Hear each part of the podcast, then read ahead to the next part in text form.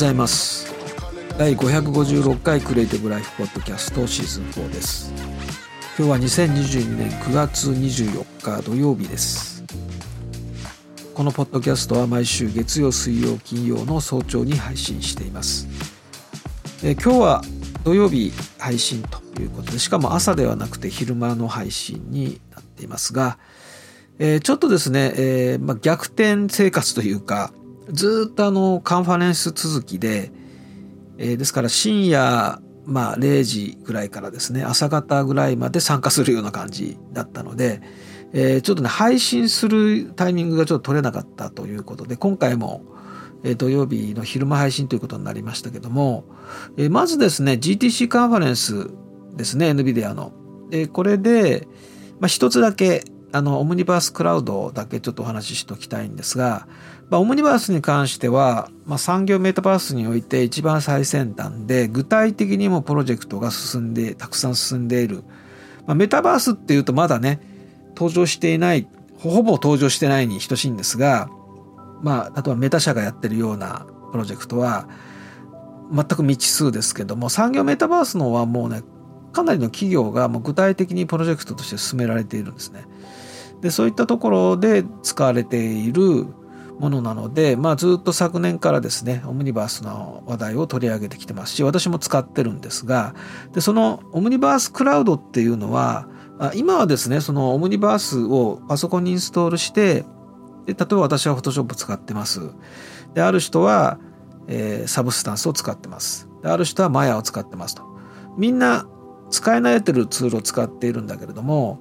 それを Omniverse に接続同時接続するときにその USD という、まあ、中間ファイルに変換してですねで変換することによってあの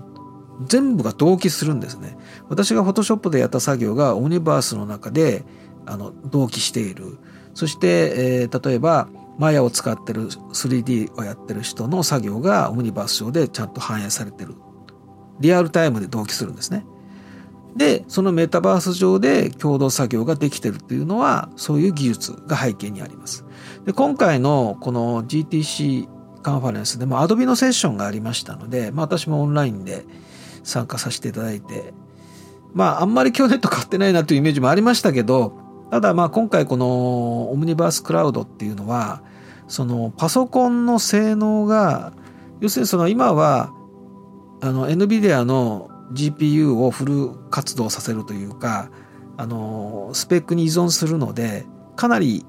まあ高額なパソコンが必要ということもあってまあ参加できない人も多いんですがこのオムニバースクラウドっていうのはいわゆる IaaS というインフラインフラストラクチャーアサーサービスっていうやつですね。だからパソコンのスペックが低くてもあのネットにつないで参加できるわけです。だから、えー、その NVIDIA の GPU を搭載していないパソコンでも参加できます。スペックがそんなに高くないパソコンでも参加できるんですね。そういった高度な、えー、例えば 3D のね、メタバースのリアルタイムの 3DCG の空間の中で共同作業していて、それに参加することができます。ただしですね、高価なパソコンは必要なくななくなるんだけど、ネットワークは太くないといけなくて、Wi-Fi とかでできるのかなっていう。例えば自宅にね、ネット、インターネットの契約してる方は、あの、優先でつなげられますよね。それ全然問題ないんですけれども、Wi-Fi でどのぐらいいけるのかね、ちょっとわかんないですけれども、というような、まあ、ネットワークの制約みたいなの出てくると思いますがまあでもねそのパソコンに依存しないっていうのはとてもよくて、えー、参加できる、ね、アーティストの方とかデザイナーの方が増えますからクラウドでのコラボレーションワークっていうのがより進むことは間違いないですね。で個人的には前から言ってるんですけど2023年つまり来年はクラウドコラボレーション元年というふうに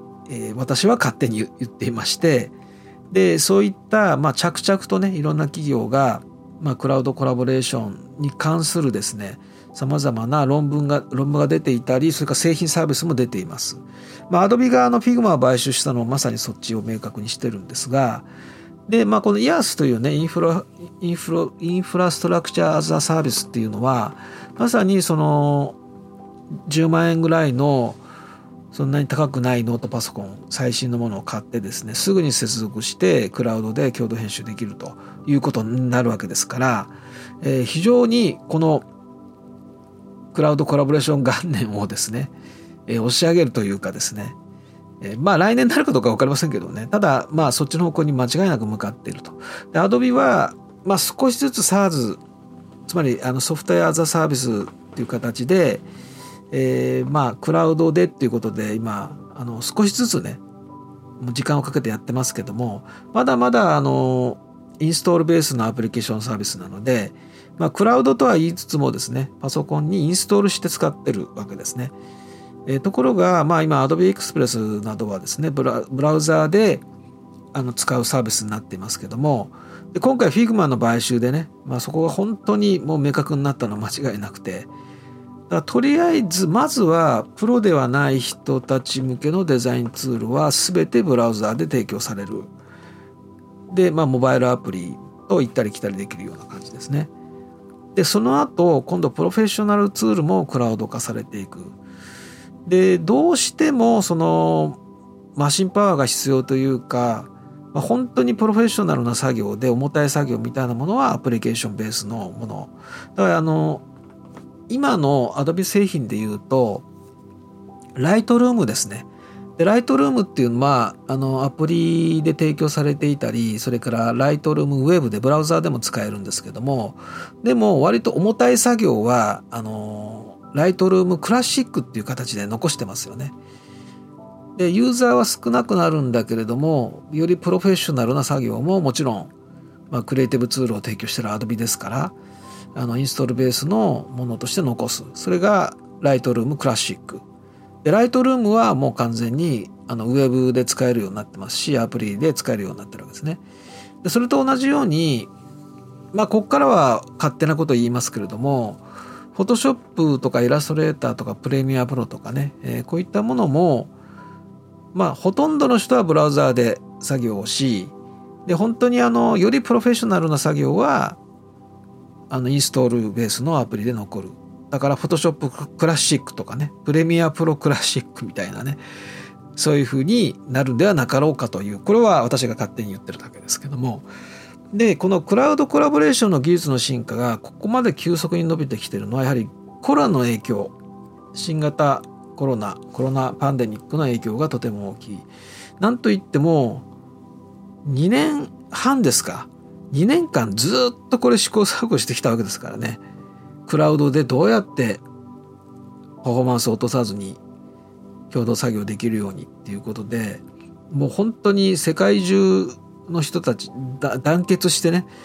まあ、同業者それからまあこういったあのサービスを提供している会社がですねえー、まあ、団結してやりましたからね。まあ、こんなことあんまり今後ないと思うんですけれどもね。2年間ずっとそれやってきたわけですから。だからこちらのユーザー側もノウハウが蓄積されたし、クラウドで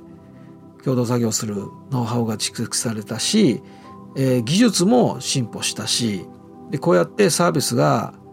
続々と出てきてるわけですね。それから、まあ今回の買収劇みたいなね、ことも起こってきてる。だそういうこと、そこを考えるとですね、まあ、コラボレーション元年来年来るっていうのも、そんなにね、あの、おかしな話でもないと思いますけれどもね。あとですね、あの、Adobe Express のロゴが変わりまして、ロゴというか、アイコンがですね。で、Adobe Express は、まあ、その、Adobe が掲げているスローガンの Creativity for All を象徴する、まあ、フラグシップ的なプロダクトなので、まあ、ちょっと特別な製品なんですよね。で、今回、昨日変わったんですね、アイコンが。名前もね、あの、クリエイティブクラウドエクスプレスっていう名前から Adobe Express に変わり、で今回あの、アルファベットの A のアイコンに変わってます。で、レインボーカラーで、ちょっとクリエイティブクラウドの製品とは違うよという差別化を図ってますけども、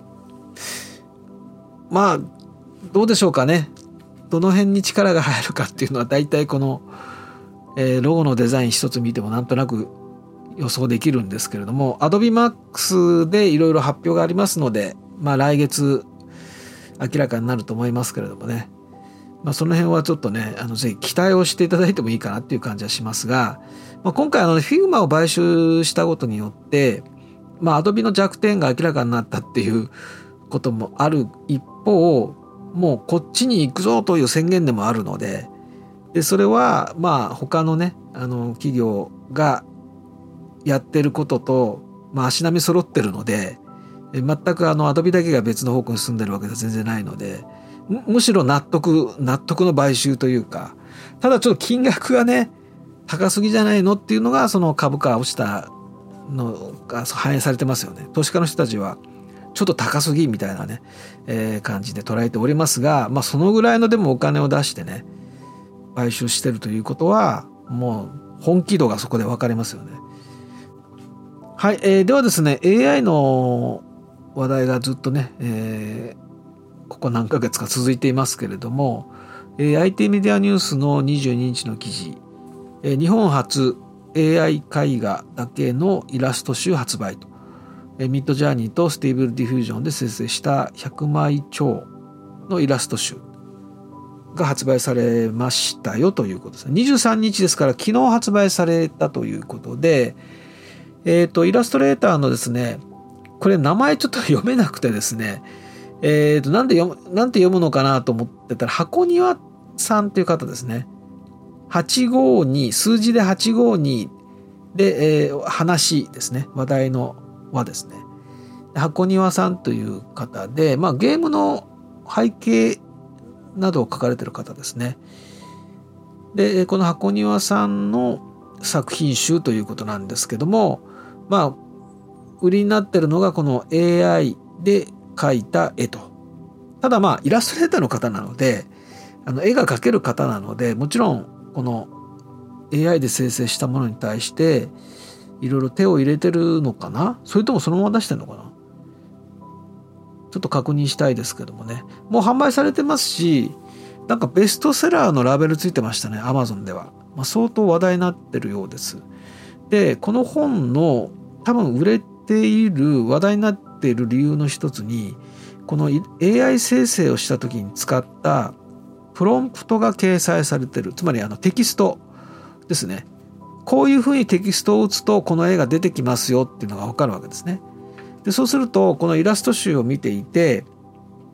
こういう背景はどうやって生成してるのかなっていった時にそのプロンプトが掲載されているのでその通りに打ち込めば、まあ、同じようにそういう同じようなイラストを生成できますよっていうことなので、まあ、そこに多分関心がいってるのかなと思うんですけどイラストの約半数にはだから全部じゃないですね。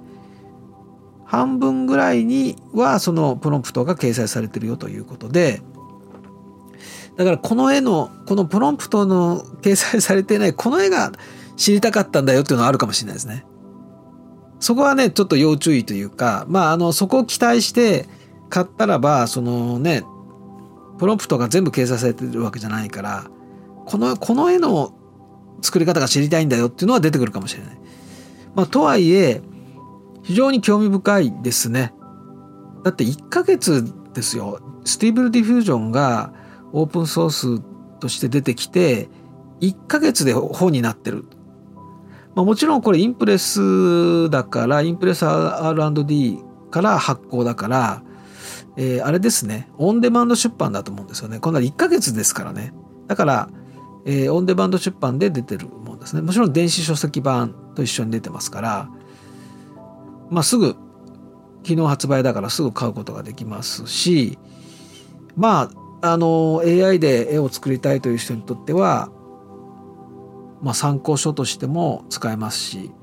えー、どんな絵がねあの掲載されてるのかも興味深いでしょうねこのイラストレーターの方がやったわけですから。でもう一つの話題としてこれは9月1日ですけれども、えー、画像生成 AI ミッドジャーニーの絵がアメリカの美術品評会で1位になったということですね。これもすでに話題になってからちょっと経ってますけれども、えー、アメリカのコロラド州で開催されたファインアートのコンテストで、えー、この AI で生成されたそのミッドジャーニーで生成した絵画が1位を取ったということで、えー、まあ、これをですね、えー、マザーボードというアメリカのニュースサイトが8月の31日にニュースにしました。それ9月1日になってあと日本でも、まあ、大きなニュースになり賛否両論と、えー、いうことででこれ作っこの絵を作った方はですね、えー、と別にアーティストの方じゃなくて、えー、とこれはインカーネイトゲームズというですねボードゲームボードゲームの会社の CEO の方です。ジェイソン・アレンさんという方が、えー、作ったものなんですが、えー、ミッドジャーニーで、えー、数百枚の画像をまず生成して、えー、そこから3つ選んだと。だから AI で絵を描くっていうのはあの、その1枚2枚を描くって話じゃなくてあの10枚20枚でもなくて100枚200枚とかっていうレベルなんですね。とりあえず100枚作ってみる。でそこから自分のイメージに合ったものを選ぶっていうのが AI 描画の特徴です。あの10個20個じゃないんです。100個とかが作れるのが AI の、まあ、今までのその絵を描くというのと全く違うところがそこですね。で、えー、このアレンさんは数百枚のまず絵を作ってでそこから3枚選びそしてフォトショップで調整してるということですから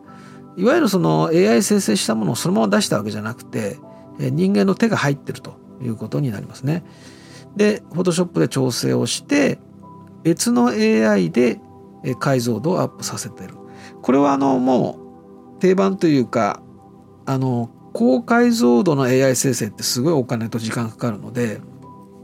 まあ自分でパソコン、自分のパソコンでやるとしたら、まあすごい高額なパソコンが必要になりますし、えー、ものすごい計算ですからね。で、まあサブスクにしてもね、お金をしっかり取られます。高解像度の AI 生成って結構まだちょっと敷居が高いと思うんですね。だからまあそこそこの解像度で作って別の AI で、まあ、Photoshop にもスーパー解像度という解像度をね6倍ぐらいにしてもそんなに劣化しないっていう AI の技術が Photoshop にも入ってますがそれのもっとすごい AI がありましてでそれで解像度をアップするんですね。でそれをプリントアウトして出品してるんですけどもでこのアレンさんはですね、えー、いずれ芸術界は、まあ、アートアート業界は AI が制作した芸術を人工知能アートとして独自のカテゴリーを作るというふうに、まあ、言っていますが私はですねこの AI アートみたいなカテゴリーができたとしてもすぐ消えるんじゃないかなという思ってます。これはあの80年代にパーソナルコンピューターが出てきてコンピューターアートっていう、まあ、非常に大きいカテゴリーができましたもう明らかにそれは、まあ、そのテクノロジーとともにねこれはコンピューターで作ったんだっていうねメッセージを含むような。だわコンピューターで作ることが何でしょうかね売りになるような時期が一時期あったわけですね。それと同じで AI で作りましたっていうことがアドバンテージになるのはもうもうそろそろ消えかかってるぐらいでまあ普通に誰でもやってるよねぐらいの感じにねどんどんなっていくとその AI を使おうが何を使おうがですねあんまり関係なくなるという歴史の繰り返しがありますよね。だ AI が画材になるとするならわざわざ AI 使ってますよっていうこともなくなりまあその誰かの作品ということに落ち着くと思うんですよね。完全に AI が全部やってますっていうだとねそれはまた別なんですけれどもまあ今のところは AI が生成したものがねそのまま出てきたところでまあその先ほどの合集がどういうふうになってるのかちょっとどういうレベルでねまあでもイラストレーターの方だからそのたくさん生成してそこからいいものを選んでるっていう意味においてはそこにプロの目が入ってるというふうにも言えると思うんですがまあビジネスで AI まあすでにもう23年ぐらいここ23年ぐらいはその商業デザインに AI がかなり使われているのであのまあこれはどこのポスターともちょっと言いにくいんですがモデルさんが1人しかいないのに3人ポスターに写ってるで男女男女別々なんですね。で女性の写真しか1枚しか撮ってないのにもう一人の別の女性と男性がポスターに写ってるのはそれ AI で作ってるわけですね。1枚の写真をもとに AI で2人作ってる。それはねそんなにも珍しくなくて、まあ、これが5年前10年前だったらあのー、もう驚かれるというかねなんか魔法でも使ってるようなそういうことだったと思うんですが今はもう全然もうまあ普通に AI 使ってますとも言わないし、まあ、使ってって言ってもそんなに驚かれないぐらいのところに来てると思いますね。だから今その AI を使ってるということが何かその話題になるからそういうふうにねわざわざ公にしてるだけであって、えー、今の商業デザインのようにもうすでに別に AI を使っていても今まで通り仕事を受けてそれに対してこういうビジュアルを作るグラフィックを作ると。そこに AI がかなり入ってるんだけども別に AI を使ってますとはねえそれ言ってもしょうがないですからね。それでなんか逆に勘違いされてね価格を落とされたりとかっていうネガティブなそっちの方の方が心配するって感じですよね。ということでまあアレンさんがこの言われているねその人工知能アートみたいのはどうでしょうね一時期そういうことで話題性でそういう時期があってもいいと思いますがまあ長期的に見るとなくなってくんじゃないかなという、まあ、もっとねだから AI アートってもっともっとね多分ちょっと想像を超えたところのレベルのものになると思います。それは単に絵を作るとか映像を作るというところを超えてくると思いますね。それが本当の AI アートになるかと思いますがちょっと怖い話になってくると思いますねそうするとね。まだまだそこまではいかないと思うんですけどもでもう一つの記事はですねえっ、ー、とフォーブスジャパンの23日の記事で、えー、画像生成 AI のミッドジャーニー創業者が語る AI アートが起こす混乱と未来というインタビュー記事です。えー、ミッドジャーニーの CEO であるデビッド・フォルツのインタビューということで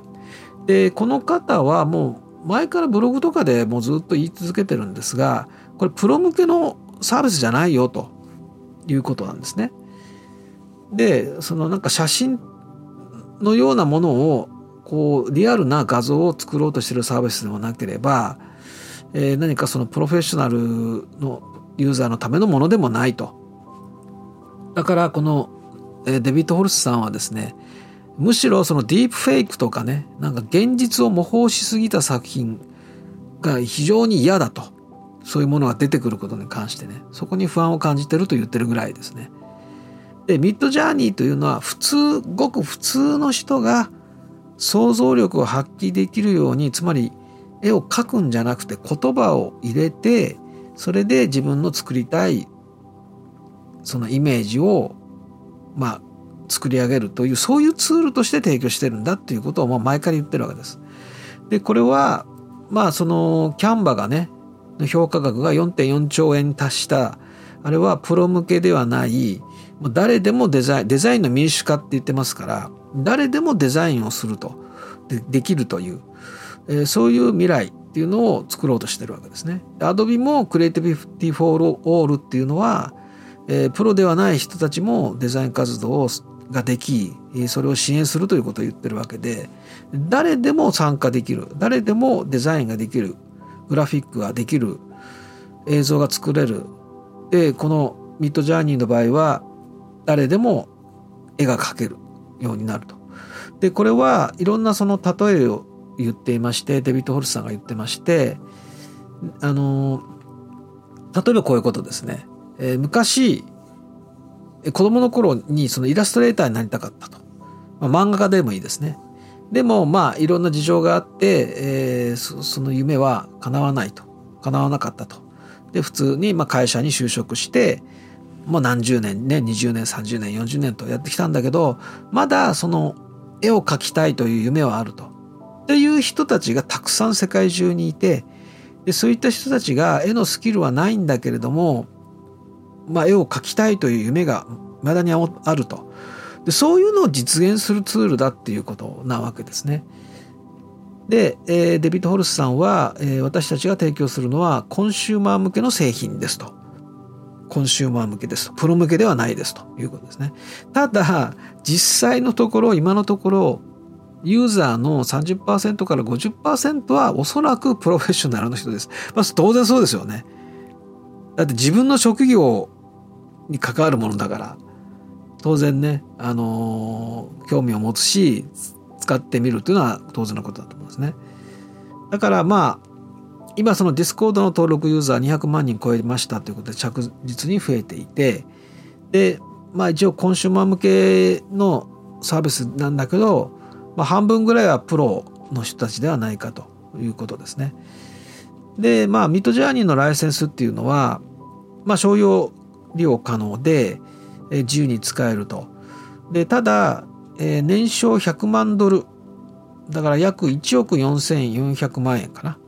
まあ、1億円超え、このミッドジャーニーを使ってビジネスをして、1億円の利益が出たらばですね、えー、ライセン法人ライセンスと。まあ、これはだからアンリアルエンジンとかと同じですよね。アンリアルエンジンも、あれ1億ね、えー、超えなければ無料で誰でも使えるというのと同じですよね。で興味深いところとしてはこれぜひこの「フォーブスジャパン」の記事を読んでいただきたいんですが、えー、ちょっとだけ引用させていただくとですねまず気になるところとしてはアーティストの方々つまりイラストレーターとか画家の方が自分の作品がその AI の学習データにされることを拒否できるかどうかという質問に対して、えー、現在検討中ですというふうに答えています。でどういうルールでそれをやるのかあるいはそういう申請があった時に本当にその作者なのかどうかを確かめないといけない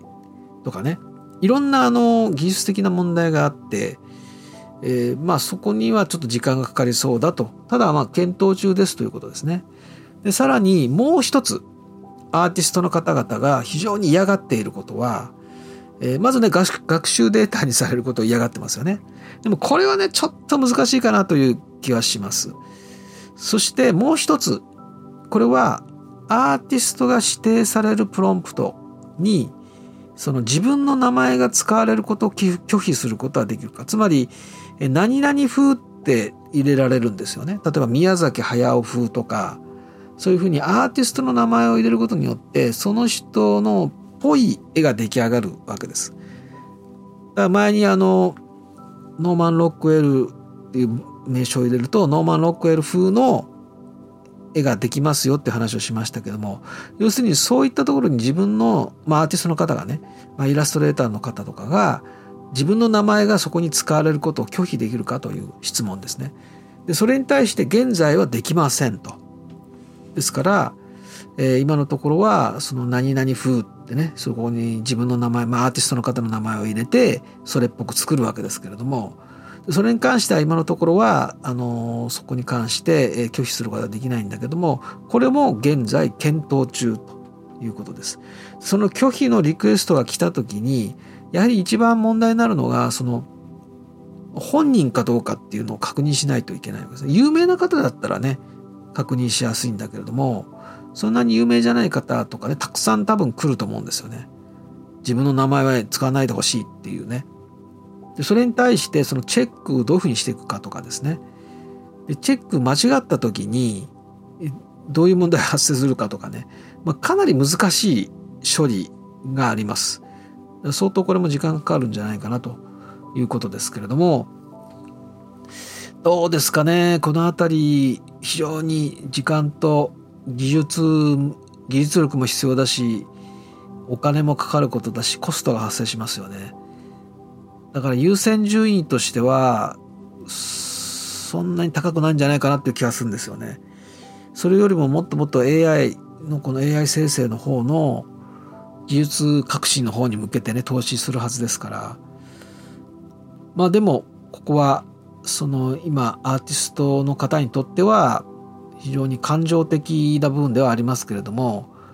えー、まあ納得できないとこだし、まあ、何らかのねあの回答をしていかないといけないところですね。で、えー、この記事のまあだからプロのアーティスト向けに作ったものじゃないよということは強調してるわけです。でもまあ気に入ってね使ってもらってるからまあそれはそれでいいんですけどみたいなことを言ってますね。まあ子供の頃から漫画家になりたかったイラストレーターになりたかった、ね、音楽アーティストになりたかったとかねそういった夢があってででもねそれはコンピューターが普及してその例えば音楽を作る、まあ、これもちょっと繰り返しなんですけど音楽を作るいろんなそのシミュレーションできる音楽ツールがたくさん出てきてで私も楽譜読めませんし、まあ、楽器も弾けないんだけれども今音楽を作ってるというのはそのループシーケンサーっていうのが登場して ACID というのが出てきてで曲を作り始めた。で、えー、今だから ACID の話はちょっとかなり前にポッドキャストで話したのでえちょっとそこ省きますが今結局まあ Ableton Live というのを使っていましてループをループする音をこう組み合わせて音楽を作るというやり方なんですけどもでそれだと別に楽譜も必要ないし、まあ、直感的に作ってきますからね、まあ、その人の、まあ、センスというかどういう曲が好みかっていうのはもろ出ますけれども、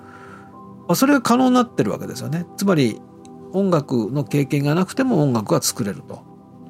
で絵も同じようにだから絵はね結構 AI が出てくる前はやっぱりストックフォトで大量の素材が使えるようになったもちろんお金を払うサブスクでお金を払うんだけどアドビストックのような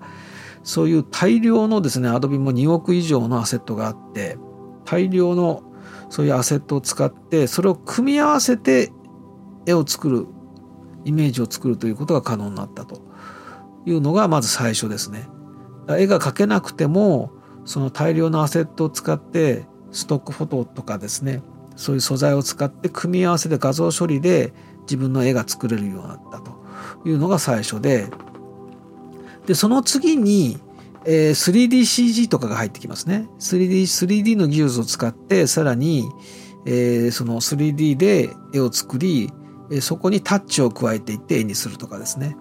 でそういうものが入ってきてそして AI ですよね。でこの AI が革新的っていうのはさっき言ったようにその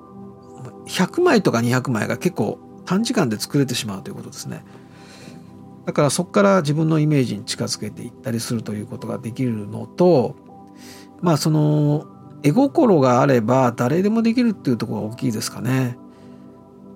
あの絵が描けなくてもその絵の良さが分かったりとか、えー、その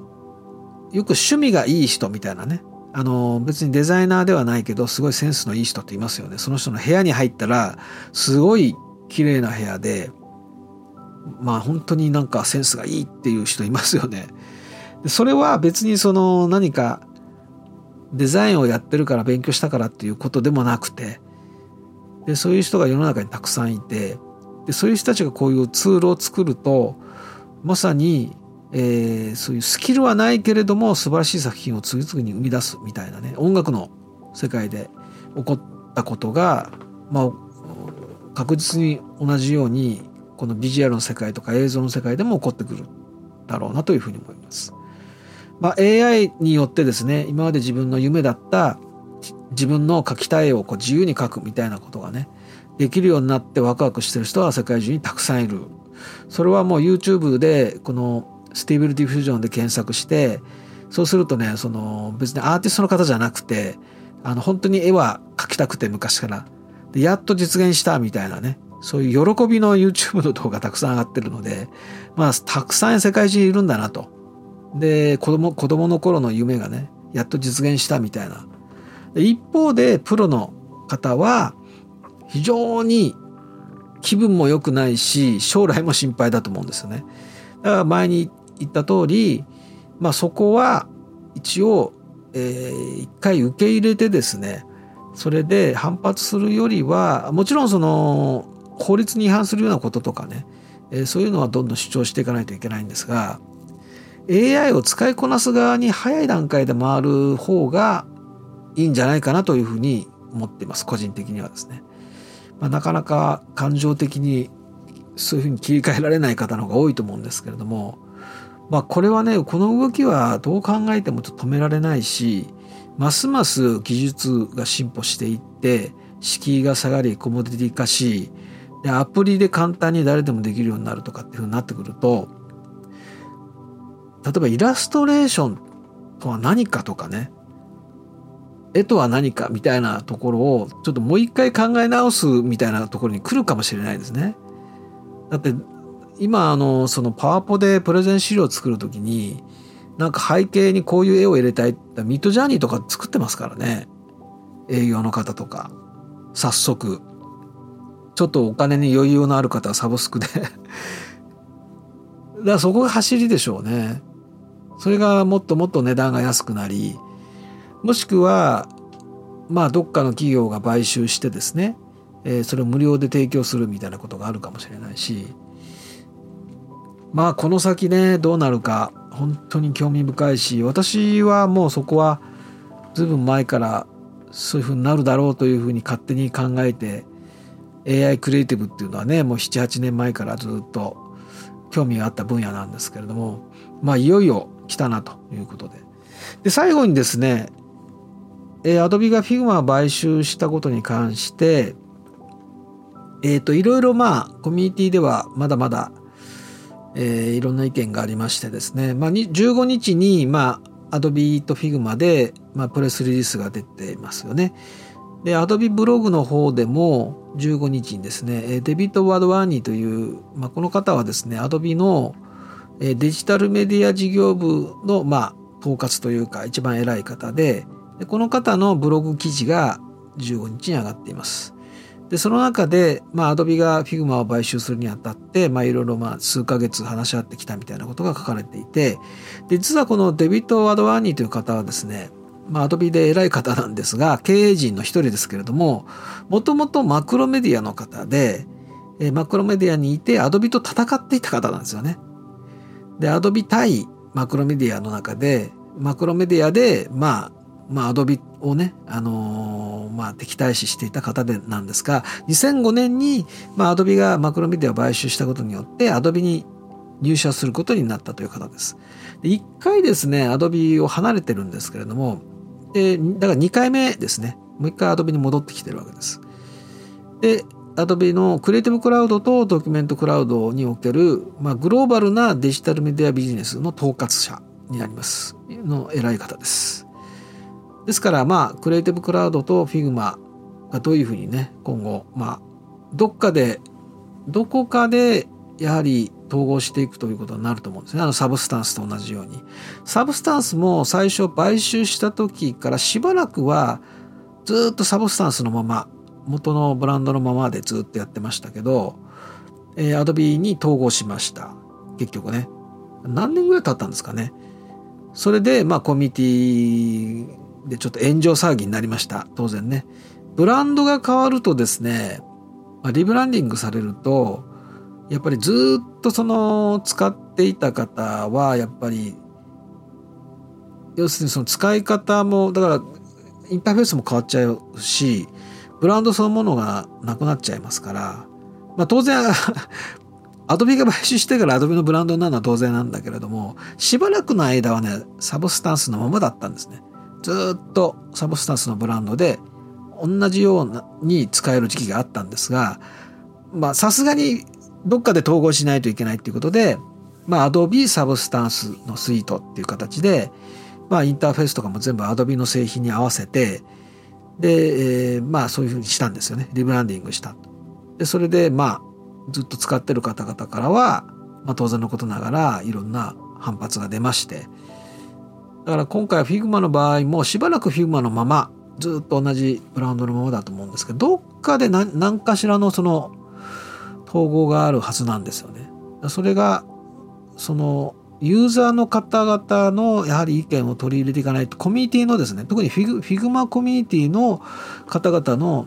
意見を慎重に聞いていく必要があるしあのそこはねあんまりサブスタンスのようにならないようにちょっと慎重にやった方がいいかなっていう気がするんですけれどもでこのですね今のところ、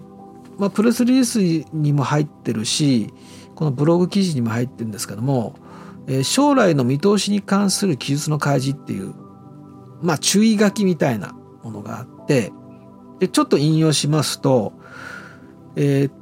当社が述べている将来の、まあ、アドビがですねあの言っている将来の見通しに関する記述つまりこのプレスリリースもそうだしこのデビッド・ワドワーニさんのこのブログ記事もそう全部当てはまりますけどリスクや不確実性が含まれていますと。実際の結果はこれらの将来の見通しに関する記述と大きく異なる可能性がありますと。でこのような差異を生じさせる要因には以下のものが含まれますとかってざーっと書いてあるんですけども例えばですね、えー、提案された取引に必要な規制当局の承認や認可が遅れるもしくは取得できない可能性。または合併会社や提案された取引の期待される利益に悪影響を与えるような条件が課される可能性がある。それから Figma の株主の必要な承認が遅れるか取得できない可能性もある、え、取引のその他の完了条件が遅れる遅れるか取得できない可能性合併契約が解消される可能性があります。っていうことが延々と書かれます。いろんなこういうこういうことがありますよとまだ買収は一応決定したけれども、まあ、例えば、まあ、独占禁止とかね、まあ、いろいろ言われてることがあります。もちろんそれはもう根回ししているからそうならないようにあのスムーズに進むようにはなってると思うんですがまあどうなるかわからない部分もあるよということで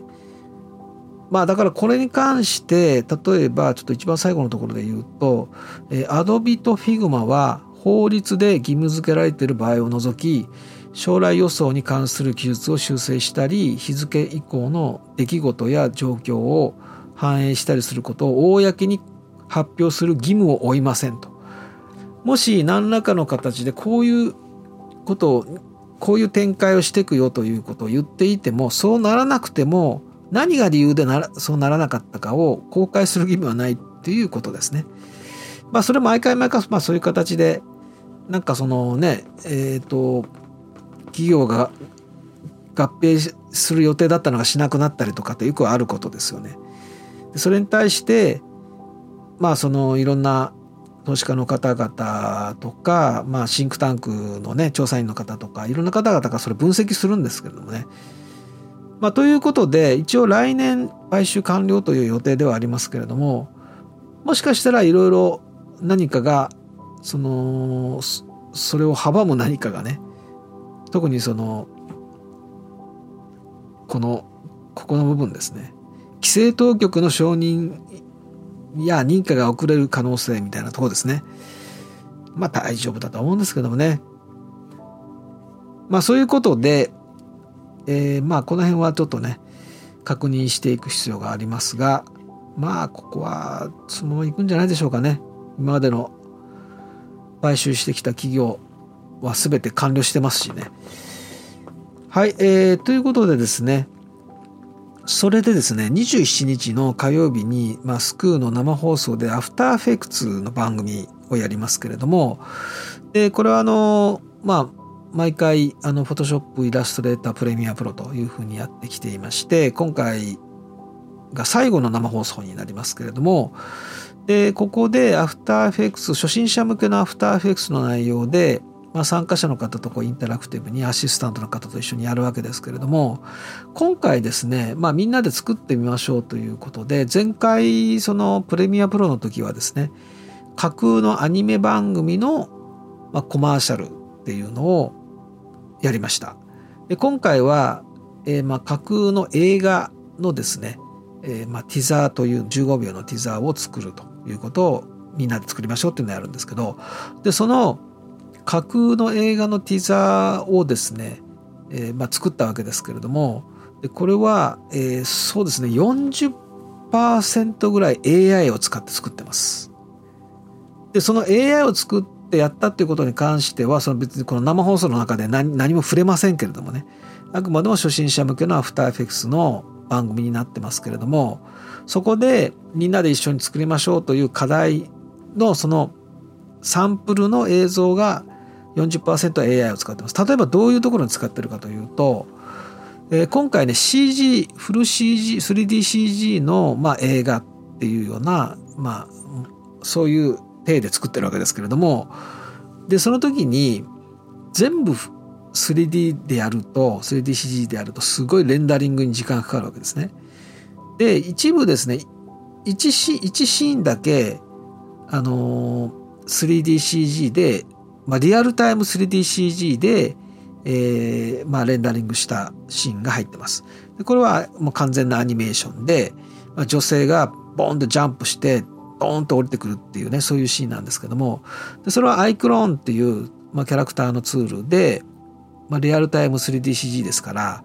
えー、まあ数分ですね。数10分ぐらいかな。10分もかかんないかな。ぐらいでレンダリング終わってるんですけども。でまあそれはまあ全部やってますよと。それ以外は全部1枚絵です。例えば背景の街のサイバーパンク的な街がぐーっとこう動くんですけどもでそれは実は1枚しかレンダリングしてなくてその1枚の絵を動かしてますこう 3D が動いてるみたいな感じでであとキャラクターもちょっとこう上を向いたり横を向いたりするんですけれどもそれも1枚しか絵作ってないです。で1枚をしっかり作って 3DCG でレンダリングしてその1枚の絵をこう人物の顔もですねこう横向いたりするのも全部その AI でやってます。ですから 40%AI で全部動画にしてるんですが、えー、1シーンしか動画はなくて実際のあとは全部1枚絵1枚の絵を動かしてます。というやつを使ってますので、えー、そこに興味のある方もぜひ、えー、ご参加していただければそのデータをですねあのダウンロードすることができます。で27日の火曜日の夜8時からになりますので、えー、ぜひ登録していただいて無料であの参加できますのでそこであのデータをダウンロードしていただいてですねえー、こういう映像なんだよというのが分かりますので、えーまあ、そっちの AI に興味のある方もですね、えー、ぜひ参加していただければと思うんですがで、えー、あとですねあこれはもうあれかまだまだあのこれから先のちょっとイベントなので、えー、ちょっと今危なく口が滑りそうになりましたけどもえっ、ー、と Adobe Max 来月ありますので、えー、ぜひ参加登録をされてください。えー日本のコンテンツというか日本のセッションもたくさんありますので、えー、ぜひ登録していただければと思います、えー、それでは次回はですね9月の26日月曜日にお会いしたいと思います